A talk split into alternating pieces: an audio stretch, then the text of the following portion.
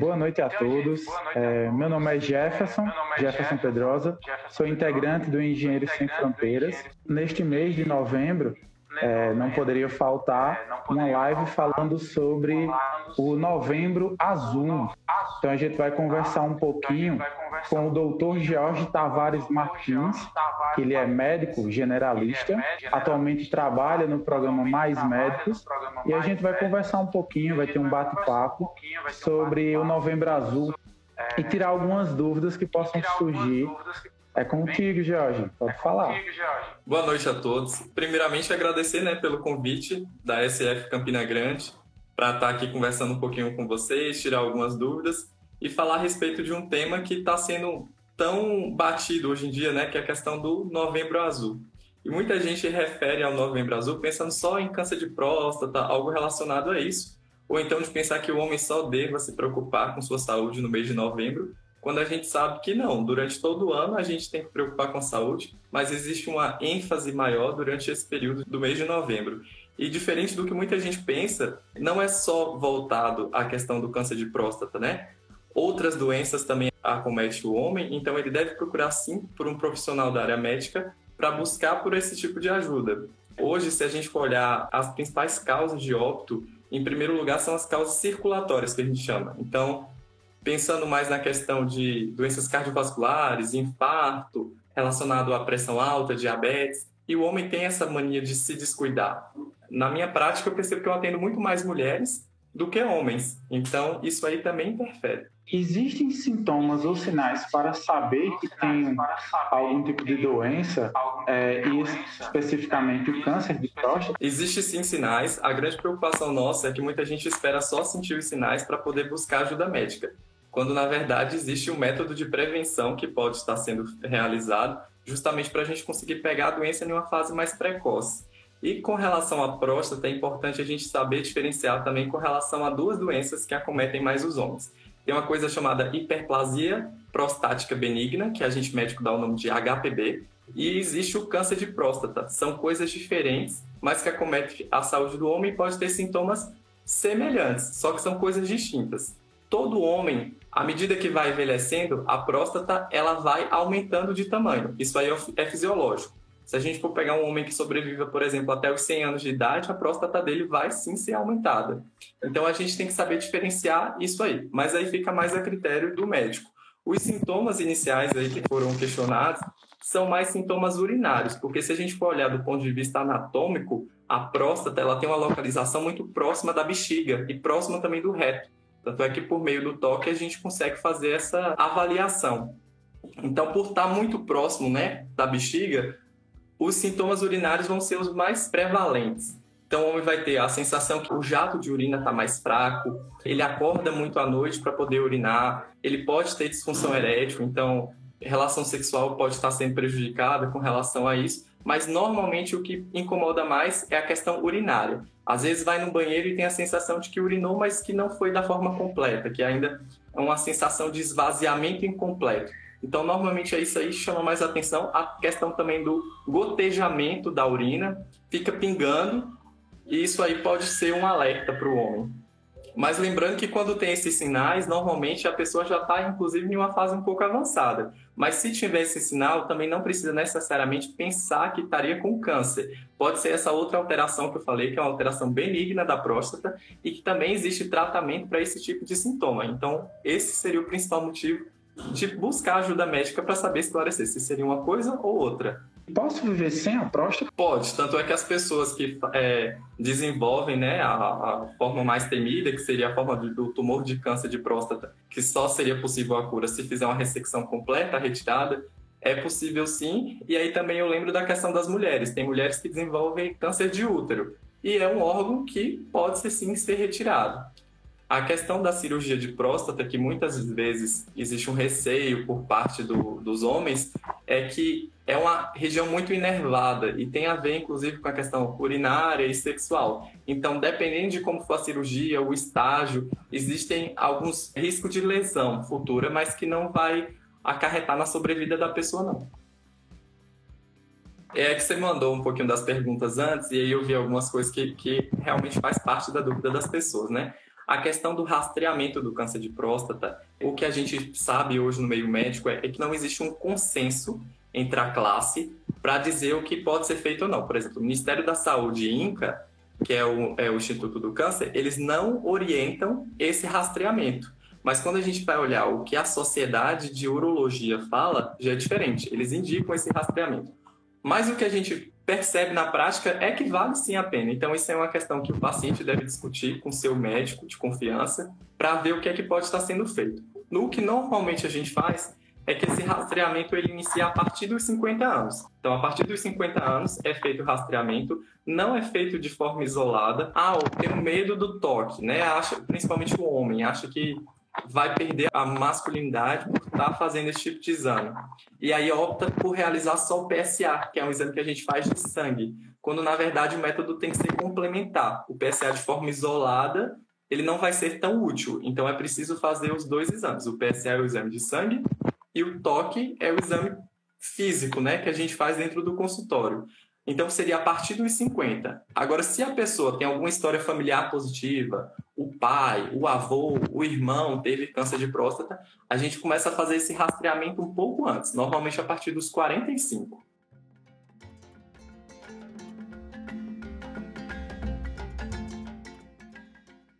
Entendi. Era inclusive outra pergunta aqui, se que eu acho que alguém já ouviu falar no PSA e se era a mesma coisa, o PSA é um exame de toque. O PSA é um exame de sangue, inclusive quando a gente solicita o PSA, algumas orientações são importantes para o paciente. O paciente pode assustar com um valor muito alto de PSA e existem coisas que alteram. Então, se a maioria das pessoas que estão assistindo aqui a nossa live são pessoas jovens, então orientem seus pais, os avós, quando tiver esse pedido do PSA, normalmente a gente que é médico orienta, tem algumas coisas que podem alterar. Então, uma semana antes de realizar o exame, não deve andar de moto, andar de cavalo, de bicicleta, relação sexual ou masturbação. Todas essas coisas interferem no, no valor de PSA para cima. Então, você talvez não tivesse nenhum problema, mas por ter feito essas atividades nas vésperas de realizar o exame, vai dar um falso positivo, que a gente chama a respeito do PSA. Então, né, a gente tem essa primeira consulta, que seria a partir dos 50 anos,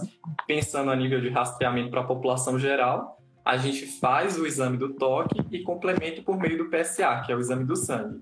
Por meio desse exame, a gente vai ter pontos de corte, e esses pontos de corte vão variar de acordo com a idade do paciente. Então, no paciente que é mais idoso, um valor acima de 4 me preocuparia um pouco mais, no valor do PSA total. Agora, se esse paciente é mais jovem, tem menos de 60 anos, um valor de 2,5, por exemplo, já chamaria a atenção da gente. Doutor, só com o toque, com o PSA, a gente confirma que tem um câncer? Não, nenhum tipo de câncer a gente vai fazer o diagnóstico dessa forma. É necessário fazer biópsia. Mas a biópsia só vai ser feita se a gente perceber alguma alteração no exame físico que foi feito por meio do toque, ou dependendo dessas alterações de PSA. Senão, não, não precisa chegar a ponto de fazer uma biópsia. Existe uma alternativa ao só? É justamente a questão que eu falei que muitos homens optam só pela realização do exame de sangue, que seria o PSA, quando na verdade um método complementa o outro. Então, assim, numa visão mais ideal, o correto seria a realização dos dois. Outra coisa que eu vejo muito paciente pensando é falando assim: ah, doutor, eu quero fazer ultrassom da próstata. Só que ele imagina que o ultrassom que vai avaliar a próstata seria aquele que a gente é, avalia por meio só do abdômen como se fosse um abdômen total. Só que pela localização, a gente não consegue avaliar tão bem a próstata por meio do ultrassom abdominal. Então, quando eu penso em uma suspeita de malignidade, alguma coisa assim, o ultrassom que a gente pede é o ultrassom transretal, que para o paciente é mais estigmatizante ainda. No caso, em relação ao exame, né, como você falou, de algumas coisas que não devem ser feitas antes. Bebida, estar acima do peso também influencia no exame ou influencia até na vida para adquirir o câncer? Todo tipo de doença a gente fala que existe os fatores de risco, né, para aquele tipo de doença. Com relação à hiperplasia prostática benigna, que seria a alteração benigna que estaria relacionado só ao aumento do volume da próstata, que é um aumento uniforme e não de forma assimétrica, seria mais a questão do envelhecimento do homem, um processo natural. Todo homem, à medida que envelhece, essa próstata vai aumentar. Agora, quando a gente fala a respeito de câncer, os principais fatores de risco, a idade, ser homem é fator de risco, né? Uma mulher nunca vai ter câncer de próstata porque ela não tem próstata. Além disso, do sexo, a questão da idade avançada, né? Quanto mais velho, maior esse risco.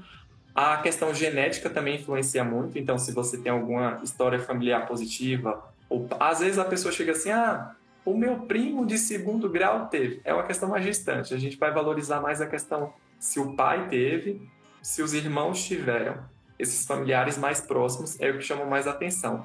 E a população negra, de raça negra, tem um risco maior quando comparada à raça branca para a questão do, do câncer de próstata. Mas a gente sabe também que o estilo de vida interfere muito da obesidade. A obesidade também entra como fator de risco. Então, no conjunto, a gente sabe que o estilo de vida interfere muito. A pessoa, bebida alcoólica, tabagismo, obesidade, sedentarismo, não aumenta só o risco exclusivo para o câncer de próstata, mas também para todos os outros tipos de doença. O câncer de próstata no homem é o segundo tumor mais comum. Ele perde só para o tipo de é, câncer de pele do tipo não melanoma. Mas depois do câncer de próstata, tem aí, seguindo a fila, câncer de pulmão, câncer de cólon reto, que a gente chama, né, da parte intestinal. Então, tudo muito relacionado também a estilo de vida.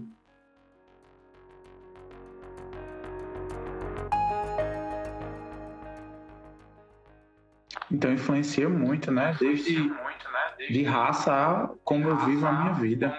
Interessante. Como várias outras doenças, né? Então, a questão aí que a gente reforça do Novembro Azul, da ideia de relacionado ao câncer de próstata, mas a gente aproveita esses momentos aqui de saúde, né, de serviço de saúde, para alertar também as outras coisas. Então, o que a gente faz hoje, estando jovem, vai interferir lá na frente também. Para as pessoas, os homens mais novos aí, tem que ter essa preocupação de saúde, de cuidar da sua saúde desde agora, apesar de ser uma doença de uma fase mais tardia. Então, se você leva um estilo de vida adequado desde agora, você vai diminuir essa chance futuramente.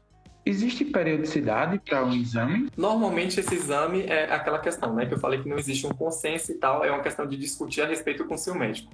Normalmente a gente faz o exame anual, mas dependendo de como for, esse intervalo pode aumentar um pouco ou pode reduzir. Vai depender de como foi essa avaliação feita da próstata e também do exame do PSA. Então, se eu vejo um paciente que está com PSA muito elevado, então o retorno dele às vezes não vai ser daqui a um ano. Eu vou precisar ver esse paciente um pouco mais cedo para fazer uma nova avaliação e acompanhamento. Se o exame é realizado pelo SUS ou apenas clínica é, privada? O exame do toque é um exame gratuito, né, que pode ser realizado sim pelo médico do SUS.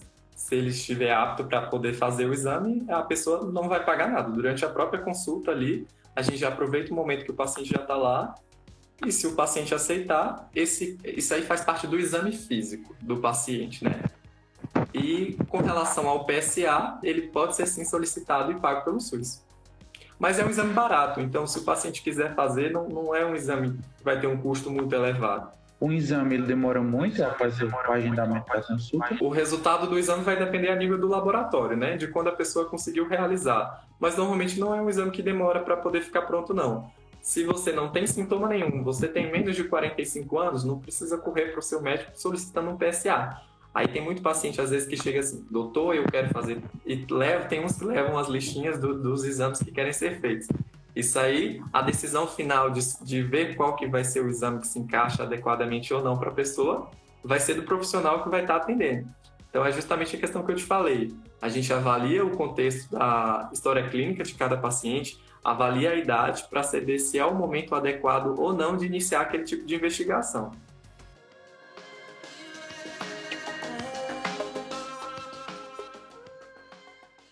E quanto ao tratamento em si? Digamos que a pessoa foi constatada com câncer de próstata. Esse tratamento ele é demorado, ele é complicado. O impacto na vida da pessoa é tão grande quanto outros cânceres. A própria palavra câncer tem paciente que não gosta nem de ouvir, né? Ele fala assim: não, doutor, doença ruim, não fala o nome não, porque senão atrai ou, ou piora é muito importante para o paciente essa questão assim de como que você vai nomear a doença dele. Mas com relação ao tratamento, é um câncer. Então, o tratamento não é padrão e exclusivo só um tipo de tratamento. A gente na medicina fala em estadiamento. O que é que seria isso? Eu tenho que avaliar o grau de avanço que essa doença está. Então, a gente vai avaliar, por exemplo, não só a localização e tamanho do tumor, mas ver se o tumor já se espalhou, como o pessoal chama, né, que a gente dá o nome de metástase. Então, a depender do nível de avanço que esse tumor esteja, o tratamento vai ser diferenciado com relação a isso. Mas eu chamo a atenção também para a questão do tratamento medicamentoso que existe, não para a questão do câncer de próstata, mas para aquela outra situação que eu falei que seria benigna, que seria a hiperplasia prostática benigna. A gente tem tratamento medicamentoso que tem uma eficácia muito boa. Então, só com o remédiozinho que o paciente vai tomar, já aliviaria os sintomas e consegue reduzir o tamanho da próstata também. A respeito do, dos tipos de técnica, né, a respeito do tratamento, normalmente quando se trata de um câncer, a gente vai avaliar a questão se é a, o paciente pode ou não fazer a ressecção cirúrgica, né, a retirada do tumor. E existem técnicas muito avançadas, né, que muitos homens falam assim, mas doutor, eu vou ter impotência sexual depois de retirar a próstata, de fazer esse tipo de cirurgia. Dependendo da técnica que for usada, a gente pode minimizar esse tipo de risco. Então, a medicina está bem avançada quanto a isso então, o tratamento é mais promissor. Porque ainda há tanto preconceito e medo da realização do toque retal. Aí eu queria complementar perguntando: nas consultas, ainda existe muito paciente que, na hora H de fazer o, toque retal, ele se recusa e desiste? A gente vive numa sociedade que é muito machista, né? É uma questão mais cultural. Então, às vezes, por falta de informação, o próprio homem tem, oferece uma resistência maior a esse tipo de, de exame. Muitas vezes não chega nem a recusar o exame, porque às vezes ele não vai nem no médico para poder é, ser ofertado essa possibilidade da realização do exame. Mas eu acho que tudo com uma boa conversa, tudo com informação, a gente consegue minimizar essa questão cultural de resistência a esse tipo de exame para poder ser realizado. A gente percebe isso no, normalmente nos pacientes que são mais velhos que muitas vezes é o nosso público-alvo. Então, são os vovozinhos lá que normalmente se recusam a realizar o tipo de exame. E aí entra a questão da diferença. Por que mulher vive mais do que o homem? Porque a mulher, se pudesse, ela estava no ginecologista a cada seis meses fazendo seu preventivo, é, fazendo avaliação da mama. Então, esse pudor acaba sendo menor com relação a, a, ao público feminino. O homem ele é um pouco mais descuidado, do ponto de vista de saúde. Milena, ela mandou uma pergunta dizendo: tem alguma forma de prevenir esse câncer? Então, o, a prevenção seria justamente você tentar driblar a questão dos fatores de risco. A gente sabe que além da questão genética, existe muito mais do comportamento do meio ambiente. Então, se você leva um estilo de vida saudável, não é obeso, pratica atividade física, não fuma, tem uma ingesta de álcool dentro do que, do que é considerado normal, padrão. Então, isso aí você consegue amenizar esses fatores de risco. Mas muito mais do que essa questão de cuidar dos fatores de risco, que é muito importante, também fazer a sua parte, né? Então, se está tendo a campanha do Novembro Azul, a gente está fazendo as consultas, está tendo esse tipo de rastreamento, vai lá, busca ajuda e aí a gente discute e avalia cada caso de forma individual e vê o que é que pode ser feito.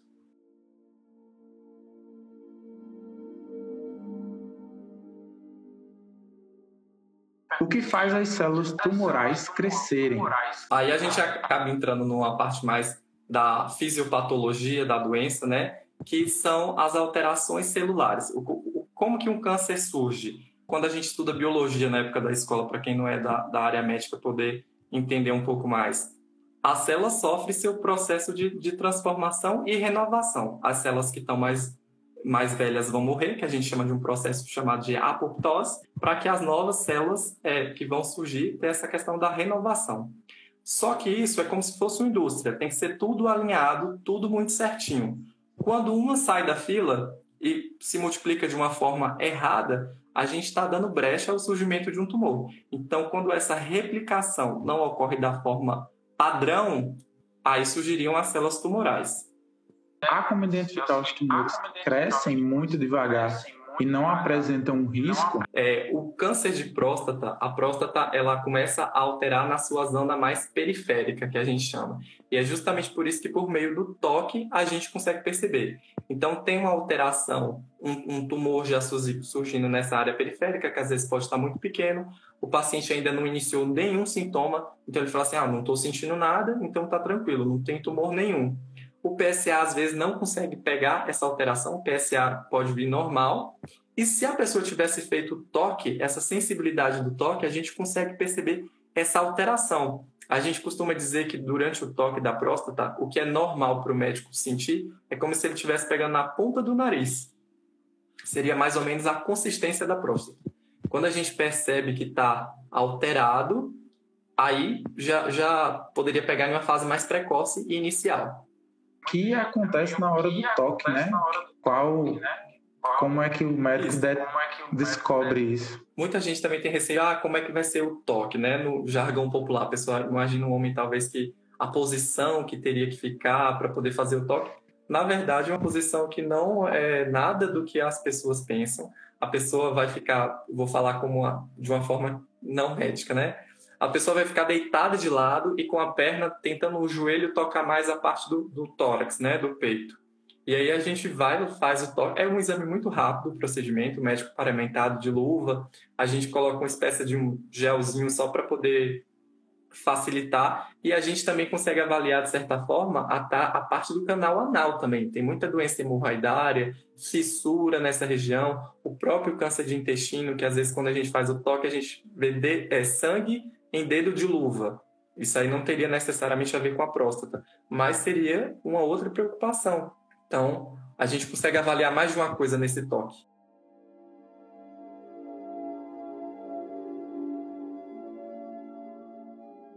de outros tipos de câncer que são comentados e trabalhados mais a fundo agora no mês de novembro? Não, no mês de novembro, é, a população, de uma forma geral, ela passa a enxergar mais o câncer de próstata. Mas nós da área de saúde continuamos vigilantes para as outras comorbidades, né? as outras doenças. Então, quando a gente faz uma consulta, a gente não faz direcionado apenas em uma coisa. Então, a gente avalia o paciente de uma forma mais completa, pelo menos deveria ser feito dessa forma. E aí vai investigar durante a consulta desse paciente se alguma outra doença seria preocupante. Então, aquele paciente que chega, doutor, na hora que eu vou no banheiro, sai sangue, dói. É, na minha família já teve parente meu que teve tal tipo de câncer. Então, a gente faz uma consulta mais direcionada para o tipo de queixa do paciente. Se existe alguma exceção à idade para iniciar o exame? Normalmente, a gente inicia esse rastreamento a partir dos 50 anos. Mas, se o paciente apresentar alguma queixa específica ou a história familiar positiva para esse tipo de câncer, a gente inicia esse rastreamento um pouco antes, normalmente a partir dos 45 anos. A questão de masturbação influencia em desenvolver o câncer de próstata? Não, uma coisa não tem nada a ver com a outra. É, isso aí é uma prática comum entre os homens, mas não, não interfere não. O que interfere que eu falei é que se o paciente for realizar o exame do PSA, e tiver tido esse tipo de prática dias antes da realização do exame, esse exame pode ser alterado e dar uma impressão de um resultado falso positivo só por causa desse tipo de coisa. Mas a questão do ato de masturbação não interfere em nada com relação ao câncer de próstata, não.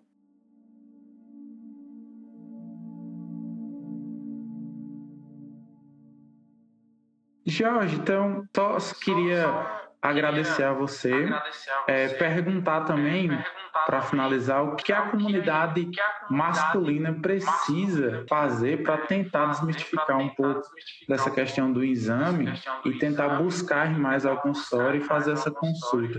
Não só em relação a, ao câncer de próstata, né, o exame de próstata, do toque, mas a cuidar da saúde em geral. O que, é que a gente pode fazer, né? Se existe alguma recomendação eu acho que é mais uma questão justamente de conhecimento, de informação.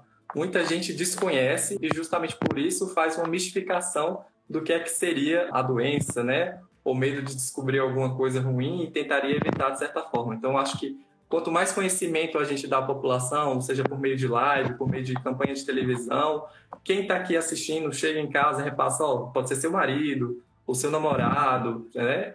Ou algum familiar mais próximo e faz esse tipo de alerta, informa a, é, a importância da necessidade da gente fazer esse tipo de exame.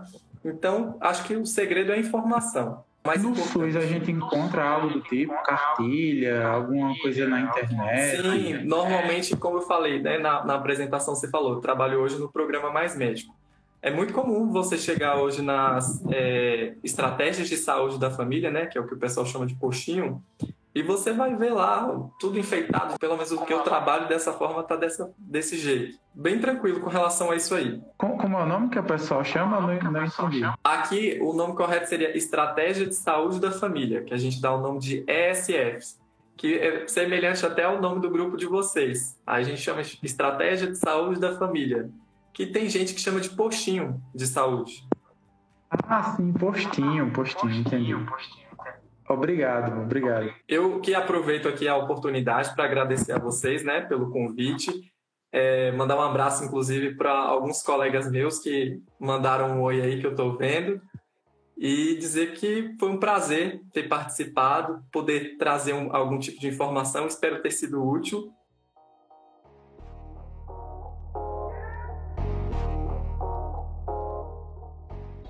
Eu já queria agradecer ao Dr. George, George Tavares, por tirar esse tempo conosco para conversar um pouquinho, tirar essas dúvidas, poder esclarecer e quebrar um pouquinho desse tabu que os homens têm, né, que nós, a comunidade masculina, temos em relação a esse tipo de exame, poder cuidar um pouquinho mais da nossa saúde e garantir um pouquinho mais de longevidade, né? Já que morremos, como tem um meme, né? Morremos mais cedo que as mulheres. Agradecemos demais a sua colaboração, Jorge, em nome do Engenheiro Sem Fronteiras é, peço a todos que estão aí assistindo para ir conferir o perfil é, do Engenheiro Sem Fronteiras e o perfil de George. Excelente profissional. Tirou um tempinho conosco hoje à noite para essas dúvidas. Agradeço imensamente. E Posteriormente estaremos é, lhe aferreando mais vezes para fazer mais lives conosco, viu? Então, gente, encerramos por aqui. Agradecemos a todos a participação e essa live ficará salva, tá bem? Vocês podem acompanhar posteriormente e vai ficar salvo no nosso i, tá bem? Obrigado. Até a próxima. Olá a todos, aqui quem está falando é o editor. Só para avisar que, que finalmente terminamos as lives que aconteceram em 2020. Vamos voltar com um novo conteúdo em breve, mas por enquanto vamos ter uma pausinha. Antes de voltar, anunciaremos, lançaremos um episódio avisando que vamos voltar. E como todo episódio, sairá na quinta-feira. Obrigado a todos. E para acompanhar mais coisas que estamos e vamos fazer, é só nos seguir em esf.campinagrande, no Instagram e no LinkedIn. Assinem o feed e esperem por mais conteúdos que vamos trazer para vocês. Até mais e até breve.